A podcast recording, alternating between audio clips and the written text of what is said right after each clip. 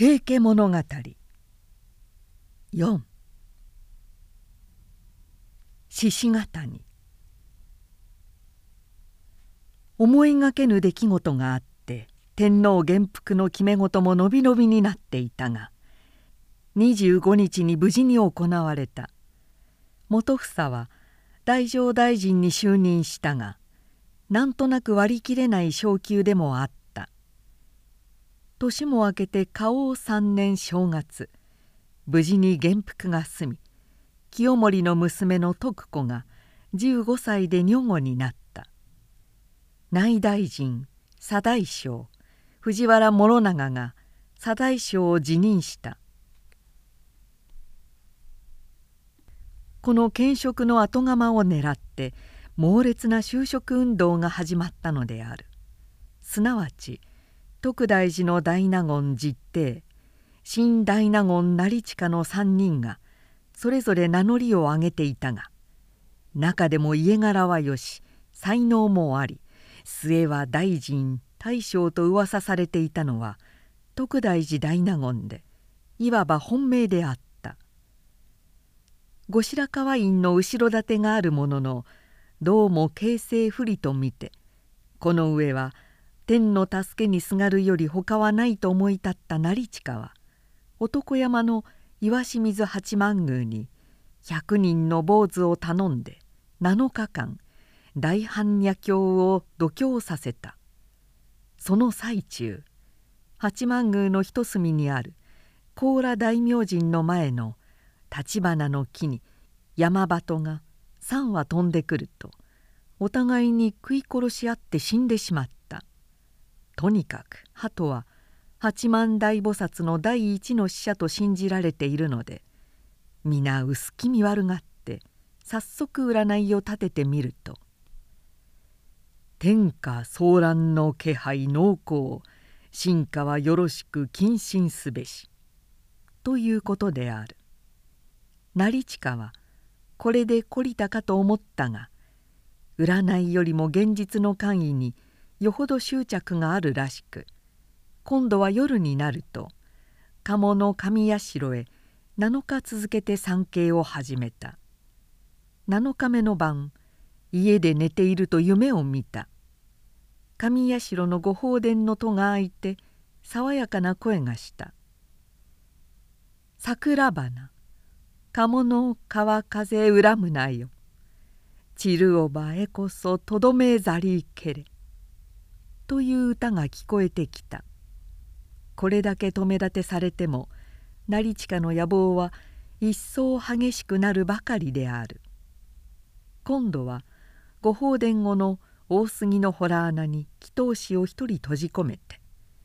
対岸成就を百日祈らせた。するとある日轟くような雷が鳴り出したかと思うとたちまち大杉に落ちかかり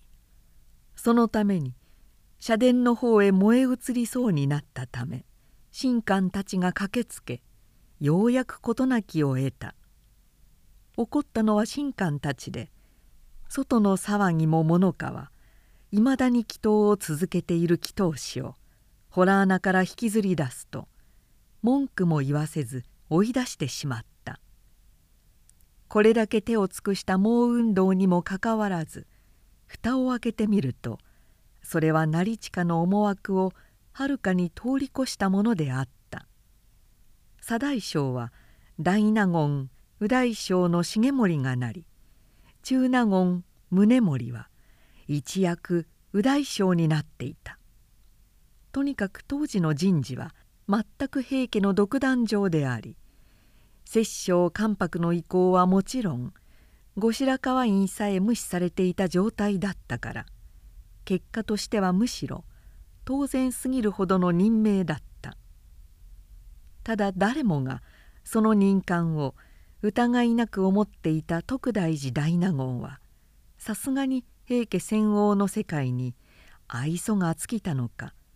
大納言を辞めて家に引きこもってしまった。一方成親の不満は募るばかりであった。関地が上の徳大寺大納言や火山院に先を越されることは彼としても仕方ないとは思っていたものの宗盛が右大将になるだけはどうにも我慢のならない事実であった。彼の気持ちの中に平家への憎悪が次第に厚みをなし幅を広げ形を整えてくるのはあるいは当然のことだったかもしれない。しかし世間はそうばかりも見ないものでむしろ今までの成親が平家から受けた恩義の数々を挙げ重盛とは平治の乱以来因縁浅からぬ関係にあることを言い立て彼の現実的なえげつなさを責めるのであった。ところで成親と動機こそ違え志を同じくする者はまだ幾人かあった。彼らがいつも好んで寄り集まりの場所にしたのは獅子ヶ谷にある。これも同志の一人春館の山荘である。ここは東山の麓にあり後ろは三井寺に続いた要害健康なところでこういった陰謀を企むにはまさにもってこいの場所だったのである。ある晩後白河院がお忍びでここにおいでになり話がいつか平家に対する不満から次第に平家を葬る具体的な話になりそうになってきた。後白河院のお供で席に連なっていた条件法院は思慮深い男であったから。まだこの種の話し合いはすべきではない。それに高人数が多くてはどんなことで漏れるかわからない。とにかくことは慎重に図るべきだ。と一座を眺め回していった。お互いがまだ腹の探り合いをしている最中だから。条件の言葉はもっともなのだが他の連中はなんとなく尺に触る。成近などは顔面蒼白になって立ち上がり条件に詰め寄ろうとした拍子に着物の裾が触れて前にあった兵士が倒れた「どうしたんだ成近」後白河院も座のしらけた様子に少し腹立たしそうに成近に言った「いや兵士が倒れたのです。めでたいことではありませぬか」遠い側妙の思いつきである。途端に院の顔色がさっと晴れやかになった。何か茶番でもやらぬか。院のお声がかりで平半眼安頼がついと前へ出てきた。あまりに兵士が多すぎて酔いの回るの早いこと。はてさてどうしたものじゃろうか。瞬間がすぐ後を受けていった。首を取るのが一番じゃ。西光法師はそう言うとたちまち兵士の頭を切り落としてしまった。これには一座が拍手喝采で後白河院もすこぶる機嫌がよかった。条件だけがあまりのたわいのなさに怒りもできず押し黙っているだけであった。これまでのところ名前の分かっている陰謀加担者は近江の中将入道蓮城俗名成政。宝生寺の修行春官宗図。山城守元兼式部の大夫正綱。平半眼安頼。総半眼信房。新平半眼助行。摂津の国源氏。忠野クランド行綱といった連中で他に北面の武士が多かった。この中で春官というのは京極の現代納言賀春の孫であるが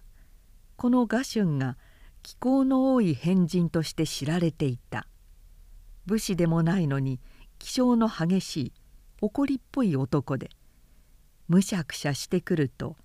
自分の屋敷の前に人を通させないというような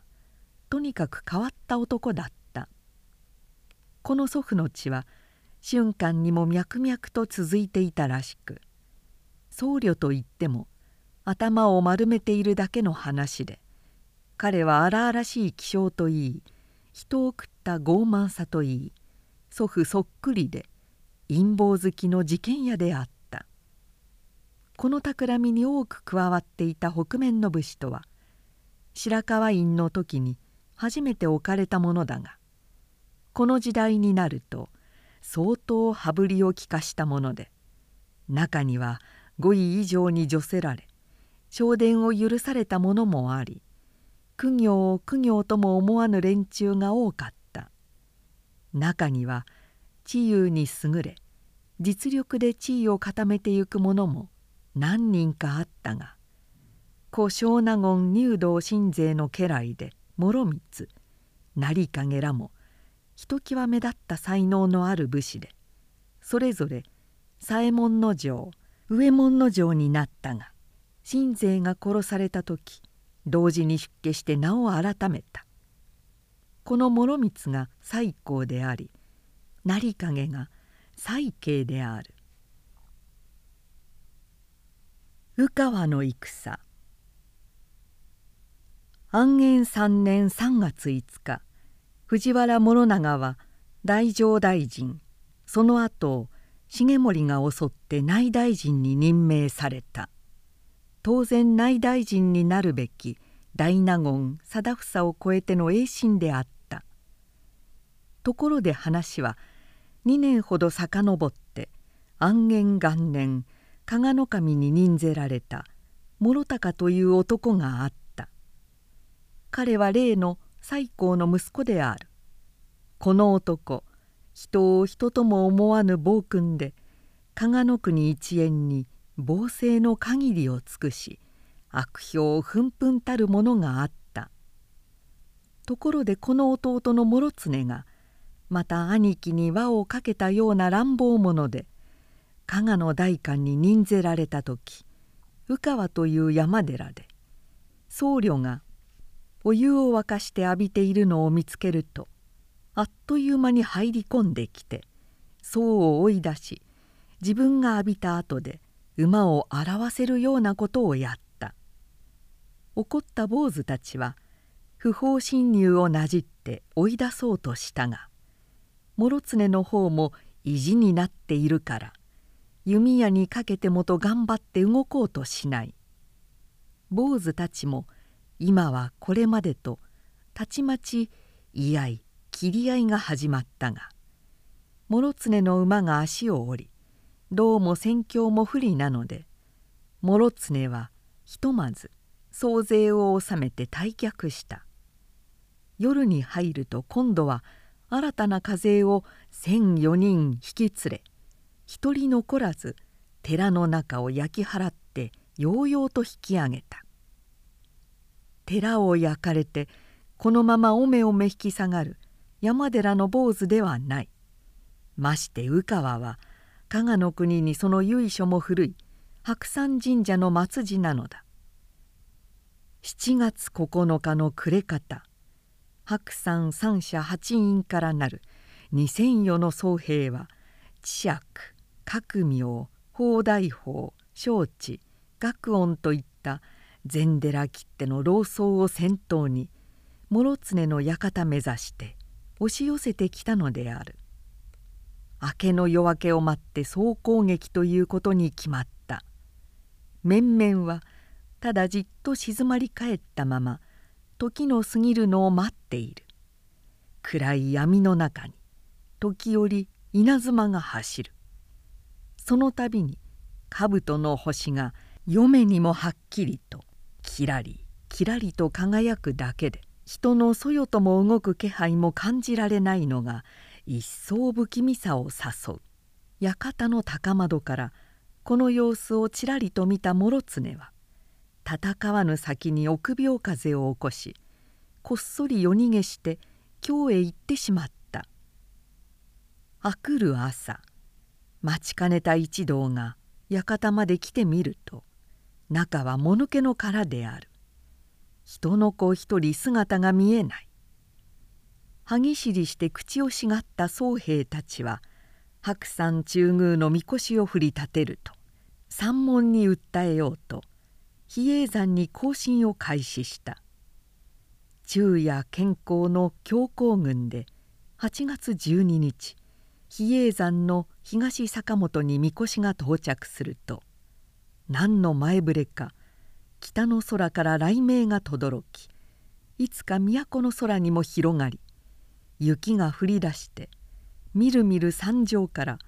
落中くまなく真っ白になってしまった。白山のみこしを迎えて嫌が上にも士気の高まってきた比叡山三千の僧および白山七社の神官たちは日夜祈祷に専念すると同時に諸高の流罪諸常の金国という二大要求を掲げて朝廷に早期採決を迫った。しかしその祭壇は一日延ばしに伸びて一向にご沙汰の様子がなかった心ある公行らも陰では成り行きを心配しとにかく敵に回したらうるさい山門のことだし昔から山門のことでは幾多の重臣がひどい目に遭ってるんだから諸高ぐらいの人間ならさっさと山門の要求を入れてしまえばいいのに。という意見もあるのだが生地公に事を持ち出すとどんな目に遭うかもしれず我が身かわいさにみんな口をつぐんでいるのであった「がんだて」藤原氏の戦王を抑え陰性の始まりを開いたほどの豪気な帝であった子白河院が鴨川の水すごろくの際比叡の山帽子。これだけはいかな私でも手に負えない」と言って嘆いたという話がある。山門の横暴ぶりは他にも伝わっている。鳥羽院の時白山平泉寺を比叡山がしきりに欲しがったことがあった。あまり無理な願いであったから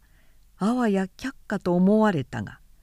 大江の正房が法皇をいさめて「お断りになってもようございますが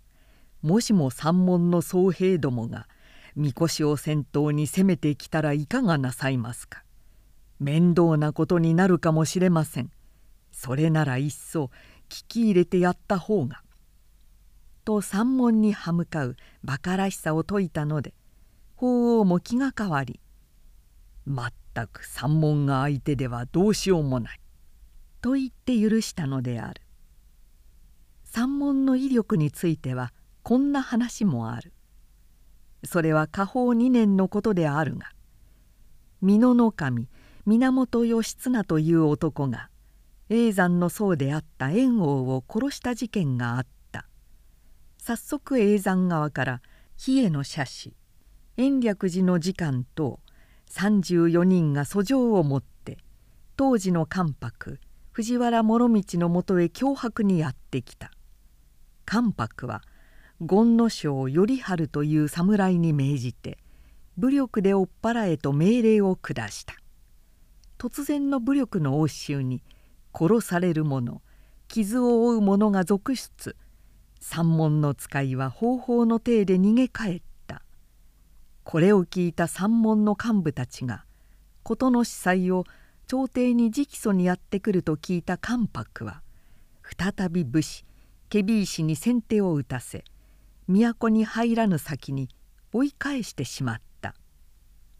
いよいよ起こった山門の衆徒たちは今はただ憎い関白を祈り殺せとばかり七社のみこしを根本中道に振り上げてその前で7日間大般若経を読み続けた。最後の日になると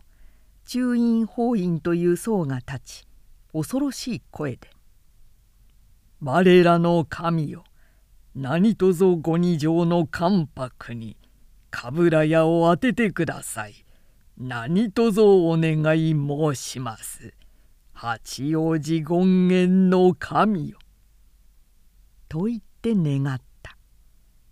その晩不思議な夢を見た人があって八王子権現の社から冠屋の放たれる音がしたと見る間に今日の御所を指して飛んでいったというのである。ところがもっと不思議なことには翌朝関白の家の格子を開けると今山から取れたばかりとしか思えない敷見が一枝置かれていた。従来不吉な木である敷見が関白の家の前にあったことはたちまち京都中の評判になったがその噂も広まらぬ先に関白は重い病にかかり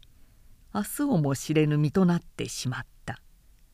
今更山王のたたりの恐ろしさを目の当たりに見て関白の母である摂政藤原諸実の妻はもういても立ってもいられない気持ちである。ある日こっそり身をやつして日吉の社にこもって7日7晩祈り続けた。がんが叶えられた暁には芝田楽を100回100番の一つもの